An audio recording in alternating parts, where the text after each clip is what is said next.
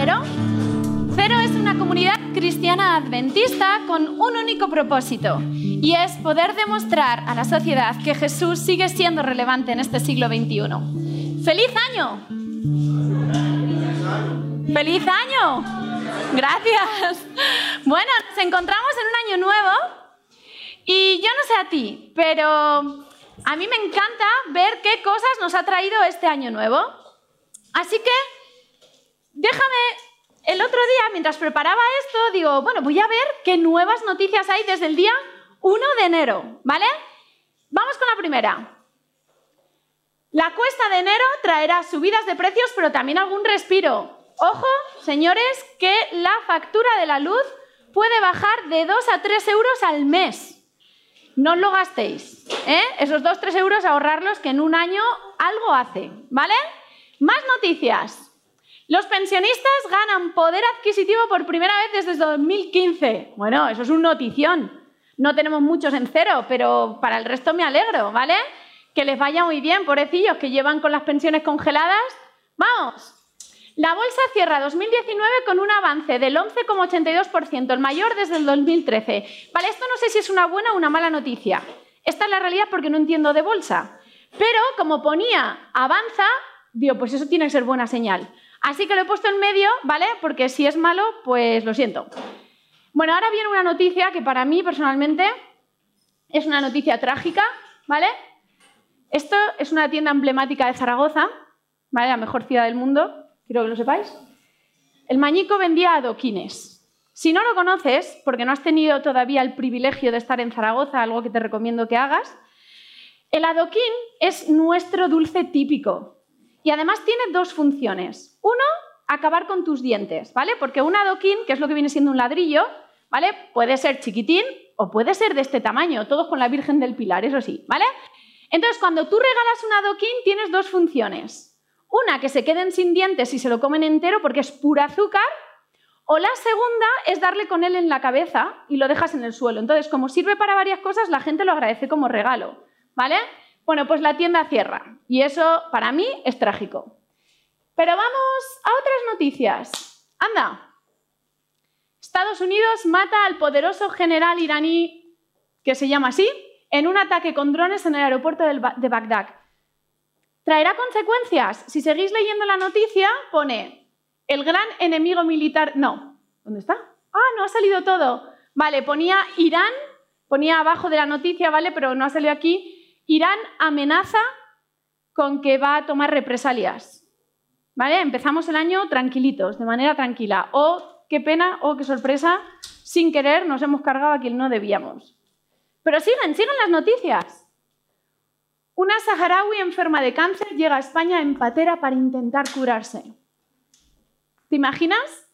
Con un cáncer y que la única solución que veas en tu vida es meterte en una patera para intentar llegar, para intentar salvarte. ¿Cuál es tu desesperación en ese momento? Pero siguen, siguen las noticias. Prisión sin fianza para la mujer que ahogó a su hija en la bañera en Gerona. Diez años. Dice que antes de meterla en la bañera le dio 80 pastillas. Seguimos, ¿eh? Que tengo más investigan la paliza e intento de agresión sexual a una joven que está en coma en Almería. Y estamos a día 4 de enero. Y hemos empezado el año así. Yo quería poner noticias buenas y malas. Dije, voy a buscar, ¿os podéis creer que no encontraba noticias buenas? Todo lo que me salía en el periódico, en el Heraldo, en el país, todo eran este tipo de noticias. Y eso me hace pensar, yo no sé a ti, pero Los expertos dicen que cuando repetimos una imagen muchas veces, cuando nos sobreexponemos a ciertas noticias, hacen que pierdan su importancia.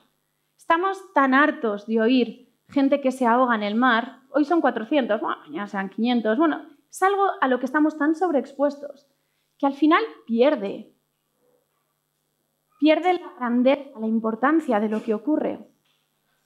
Y yo no sé si a ti te pasa como a mí, pero a mí eso me hace crear en mi mente, tener muchas preguntas. Yo tenía un profesor de biología que me dijo cuando tenía 16 años que el ser humano no es más que una raza, una raza que existe de la misma manera que existieron los dinosaurios y que está condenada a extinguirse. y que un día se extinguirá de la misma manera que se extinguieron las otras. Y recuerdo que con 16 años me hizo plantearme mucho el valor de la existencia. Pero yo que creo, creo fuertemente en Dios, este tipo de noticias me hacen crear preguntas en mi mente, darle vueltas a, pero ¿por qué, Señor? Si yo me doy cuenta de lo que está ocurriendo, ¿acaso tú no lo ves? ¿Acaso para ti esto es como algo sin importancia? ¿Acaso tienes los ojos vendados? ¿Acaso te has tapado las orejas? Pero cuando me pongo a preguntarme esas cosas,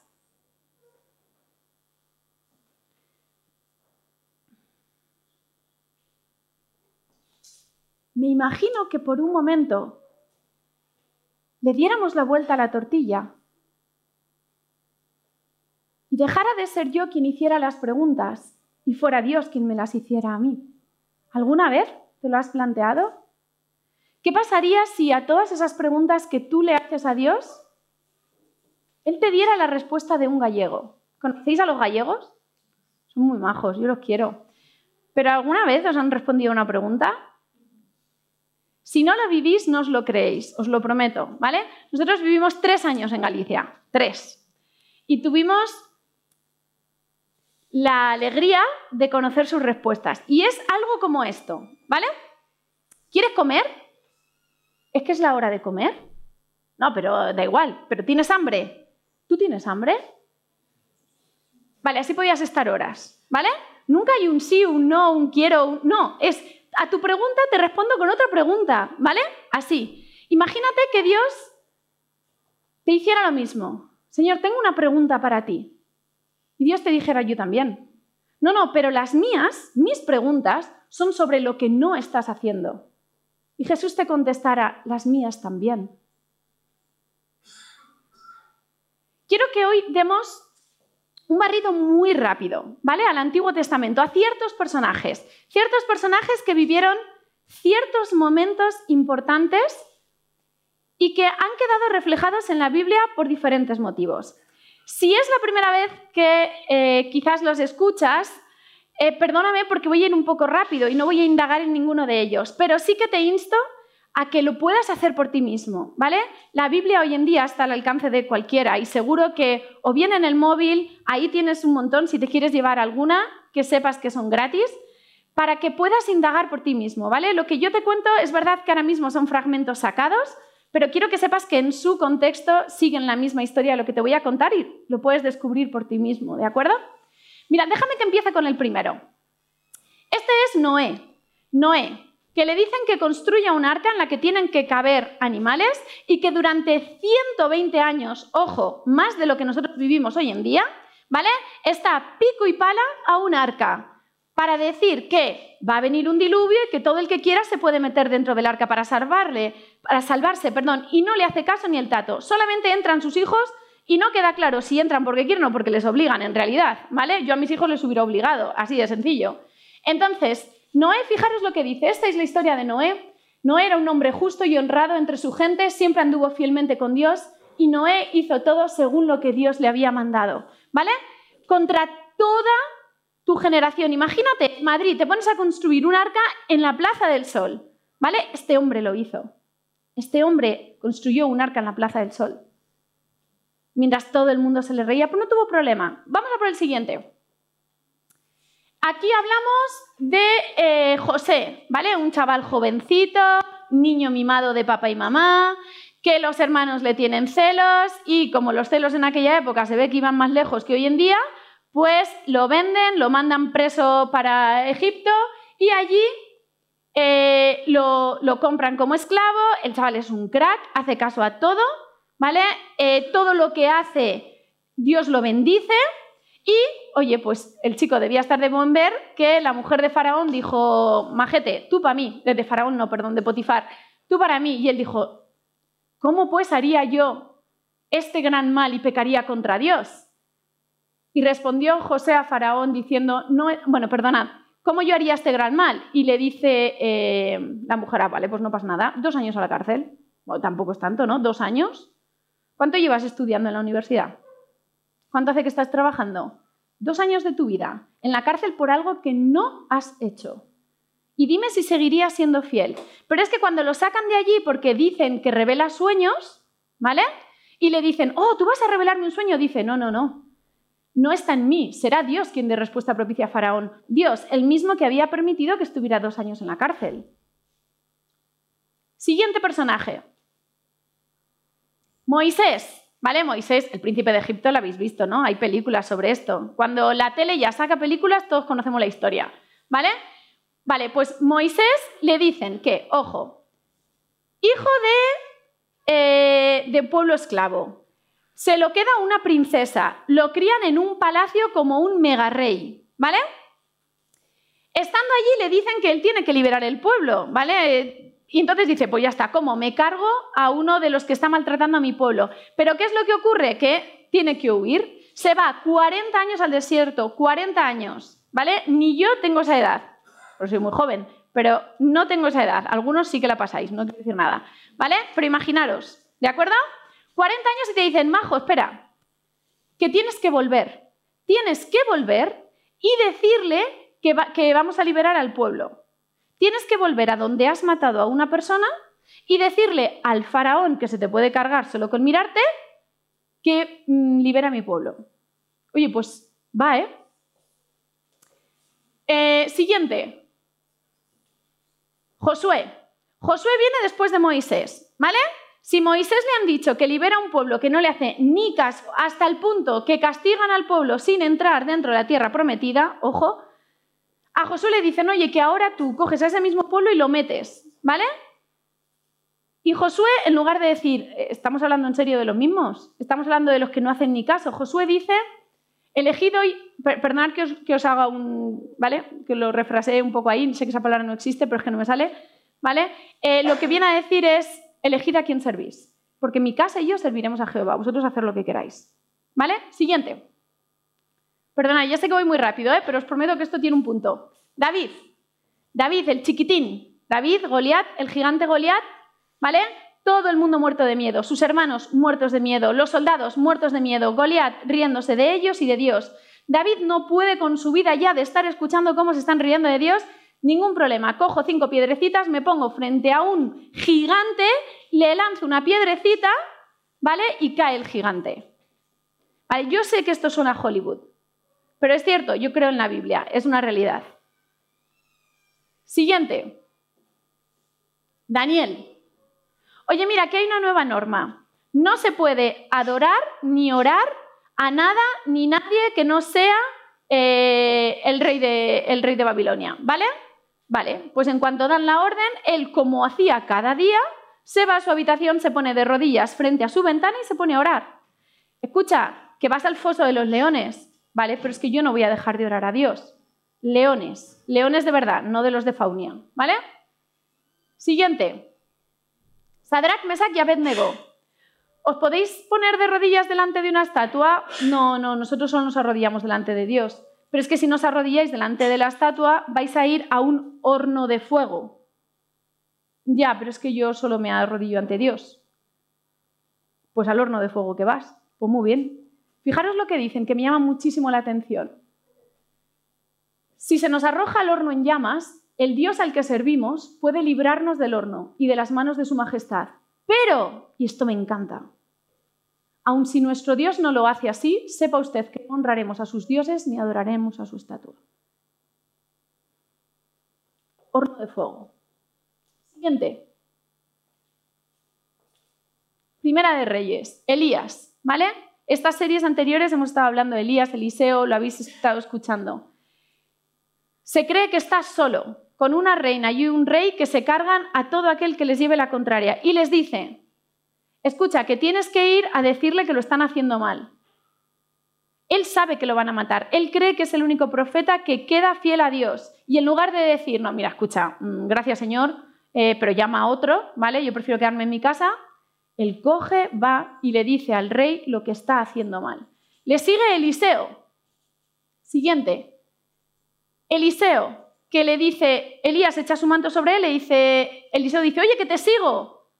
Pero espera un momento, que antes de seguirte voy a hacer una ofrenda a Dios con todo lo que tengo, ¿vale? con mis arados, con mis bueyes, con todo. De manera que, si este trabajo falla, no tengo dónde volver. ¿Vale? Pero él aún así ofrenda todo, se va, sigue Eliseo en su misión. Siguiente, última. Personaje preferido, Esther.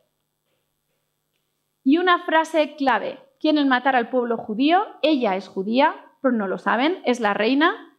Y ella es reina porque la anterior le llevó la contraria al rey y entonces la echaron de palacio. Así que por ese motivo buscan otra reina que acaba siendo ella.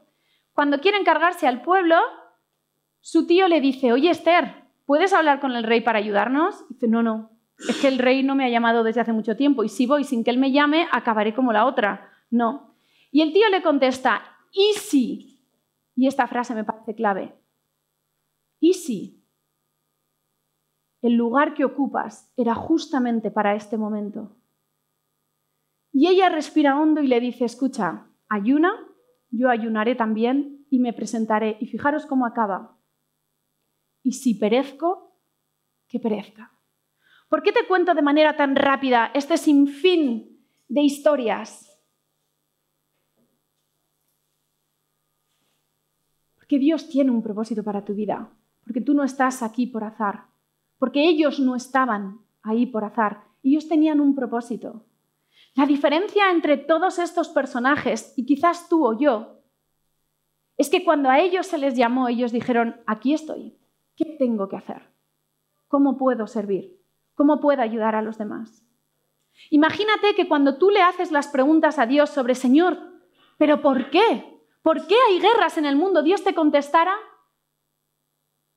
¿por qué inicias guerras tú cuando criticas o malpones a la gente en tu trabajo, en tu iglesia, en tu familia? Pero Señor, ¿por qué hay tanto hambre? Pero ¿cómo administras tu dinero tú? Pero Señor, ¿Por qué no encuentro la pareja que busco? ¿Por qué no encuentro el trabajo que necesito? ¿Por qué no encuentro la casa que quiero? Y Dios te contestará, ¿por qué no ayudas al que está buscando trabajo, casa? ¿Por qué no le ayudas a mejorar su currículum? ¿Por qué no le ayudas a aprender el idioma que no sabe? ¿Por qué no le ayudas a aprender una profesión? ¿Por qué no le guardas a los niños para que pueda ir a trabajar? ¿Por qué? Si tú tienes preguntas, ¿cuántas preguntas crees que puede tener Dios?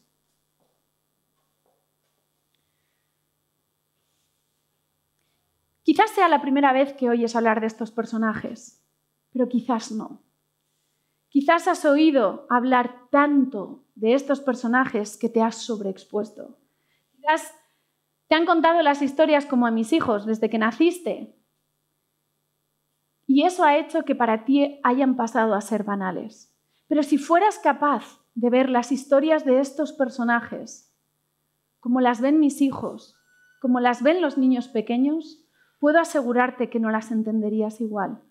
Porque lo que ahora tomamos por banal, lo que ahora suena a cuento de ficción, en realidad es una decisión.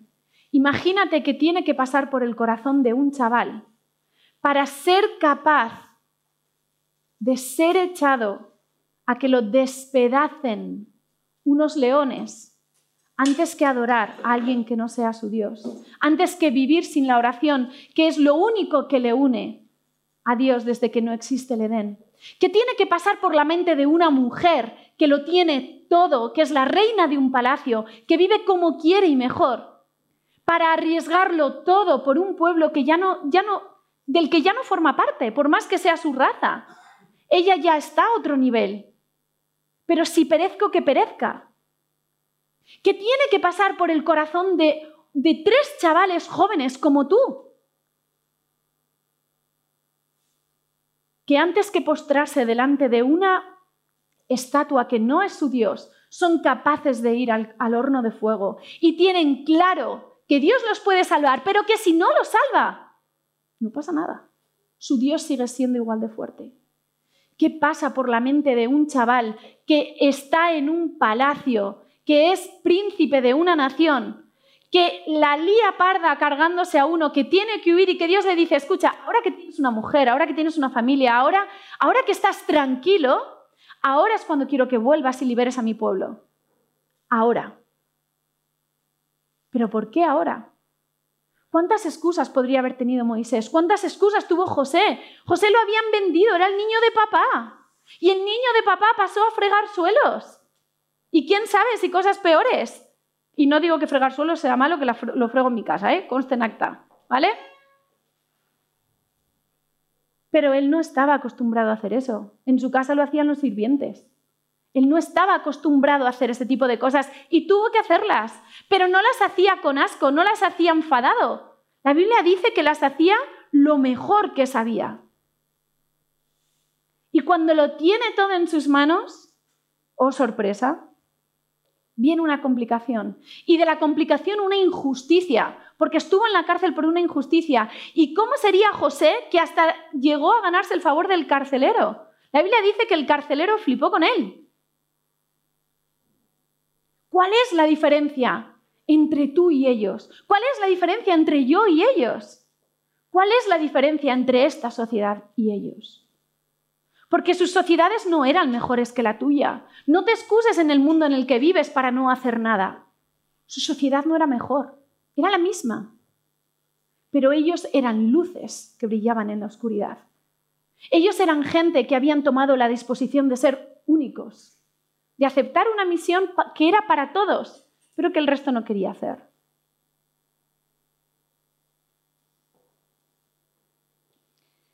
...4 de enero. Propósitos de nuevo año, ¿verdad? No vengo a darte un nuevo propósito de año, porque he visto este meme en Facebook y me ha cambiado la vida. Que todos tus problemas duren tan poco como tus propósitos de año nuevo. Así que no creo en los propósitos de Año Nuevo. Creo en los cambios de vida. Creo en las vidas con un objetivo, con una misión.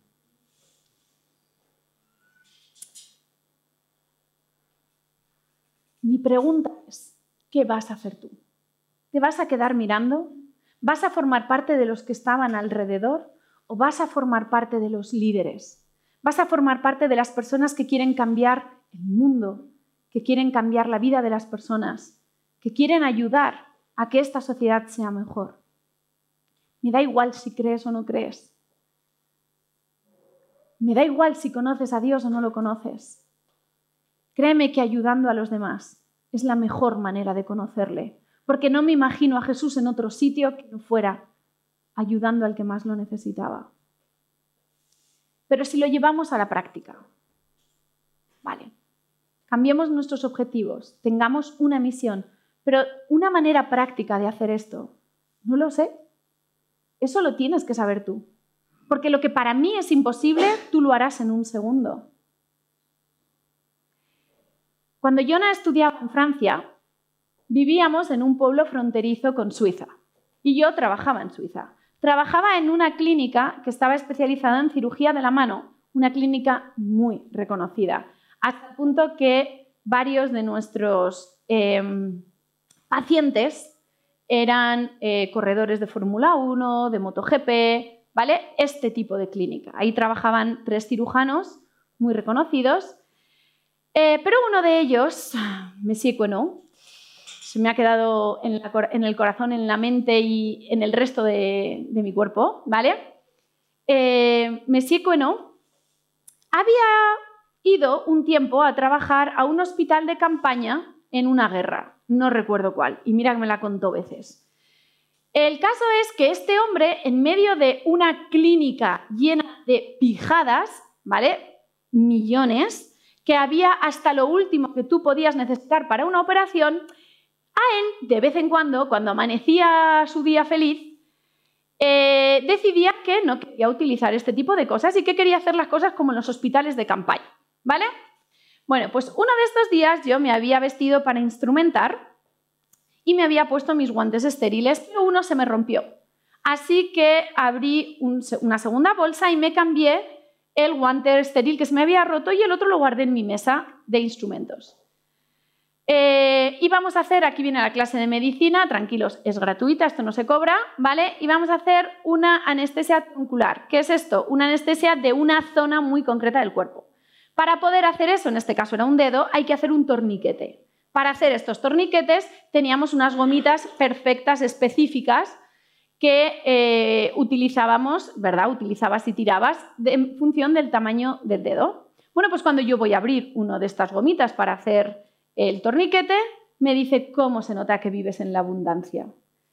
Voy a hacer un paréntesis, ¿vale? Vivíamos en un apartamento de 20 metros cuadrados pagando una universidad privada con un único salario, ¿vale? Él vivía literalmente en una mansión al borde del lago Lehmann, ¿vale? Cierro paréntesis porque la de la abundancia era yo. Y me dice, dame ese guante que te ha quedado por ahí. Así que coge el guante, eh, lo corta, 20 cortes, coge una pinza, bla, bla, bla, y me dice, ¿qué te parece mi torniquete? Pues muy bien, quiero decir, hubiera sido más rápido sacar el otro, pero vale. Entre mi cara de ¿a qué ha venido esto? Con mi cara de tú has visto todo en esta clínica, ¿vale? Hasta aquí la historia. Un momento, que os prometo que tiene otra parte. Dos años y medio después, nos vamos con un campamento médico a Marruecos, ¿vale? Con una ONG y lo que íbamos era por los pueblos perdidos, pues pasábamos consulta, les dábamos medicamentos, bueno, estamos comiendo, yo rodeada de médicos, vamos a decir, bastante más mayores que yo. Y entonces entra un señor, oye, perdonad, ¿hay alguien que pueda curar una heridita que se ha hecho un niño en un dedo?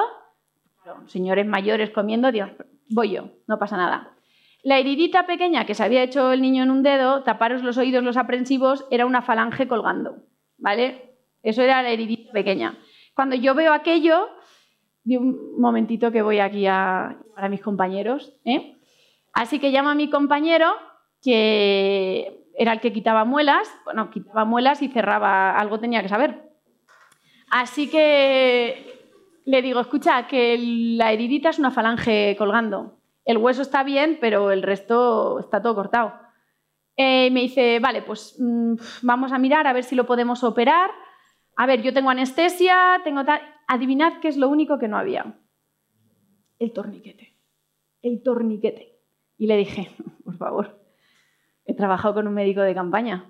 Espera que te voy a hacer un torniquete en dos minutos, ¿vale? Cogí un guante, lo corté, bla, bla, bla, la pincita, torniquete. No sabemos si el dedo se salvó o no, porque ya no lo volvimos a ver al chaval, pero yo tengo fe en que fuera bien. ¿Por qué te cuento esto? Porque a veces las experiencias más insólitas de tu vida, y creedme que era insólito, ¿vale? Porque este hombre era cuanto menos difícil de llevar. Pero creo que ha sido una de las veces que más he dado gracias a Dios por él. Porque a veces la situación más insólita, la experiencia más insólita de tu vida, puede ser lo que cambie la vida de una persona.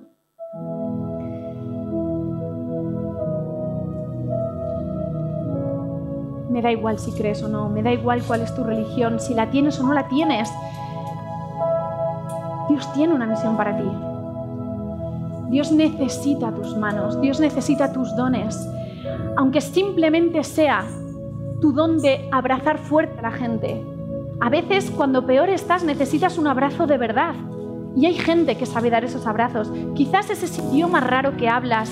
Quizás es tu don con las reformas. Quizás tu don con la música. Tu don con la cocina. Yo qué sé. Pero tú sí lo sabes. Dios también lo sabe. Quizás eres un crack cuando estás con los niños, quizás sabes cómo hablar con la gente cuando se viene abajo, quizás sabes animar, mil cosas, mil cosas. Pero sé seguro que tienes un don.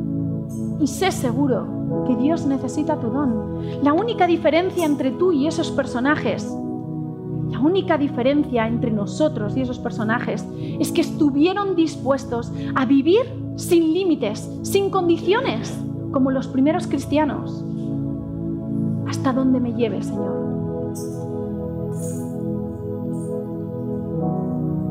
Sé que lo más fácil hoy en día es pedirle explicaciones a Dios, porque es lo que todos hacemos.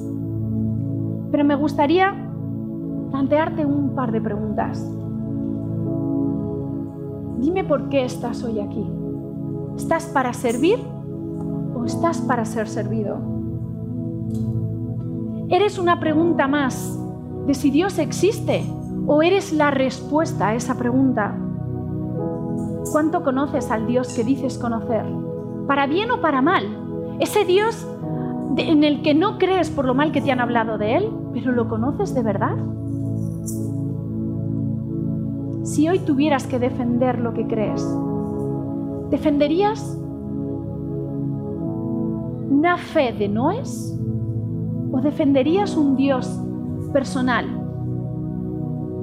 Un Dios que conoces, un Dios que has vivido, un Dios que has experimentado, un padre, un amigo, ¿a quién defenderías? No quiero más propósitos de nuevo año, no quiero más intentos de ser quien no soy. Quiero cambiar mi vida, quiero cambiar mi visión, quiero cambiar los objetivos, quiero cambiar mi misión, porque quiero hacer su misión. Que tú, que yo, que cero sea conocido, porque somos personas que llevamos el Evangelio hasta las últimas consecuencias.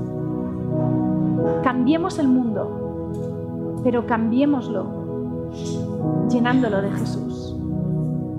Querido papá, sé que hoy en día es difícil ser diferente. Sé que hoy en día pensar que podemos cambiar las cosas asusta o incluso te hace pensar que es imposible.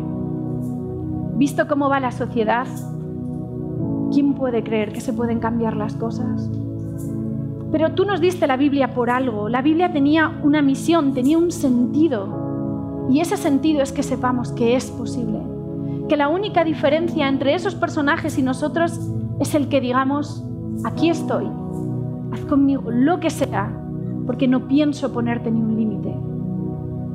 Papá, que el mundo pueda saber que existes, que el mundo pueda saber que tú estás ahí a su lado para lo que necesiten solamente por el tipo de vida que llevamos, solamente porque seamos un espejo en el que la gente ya no nos vea más a nosotros, sino que pueda verte a ti. Te queremos hasta el infinito y solo queremos que vuelvas pronto para poder abrazarte de nuevo. Gracias por este nuevo año. Cambia nuestras vidas y que podamos ser una comunidad donde la gente siempre pueda encontrarte a ti. Por tu Hijo amado Jesús te lo pedimos. Amén.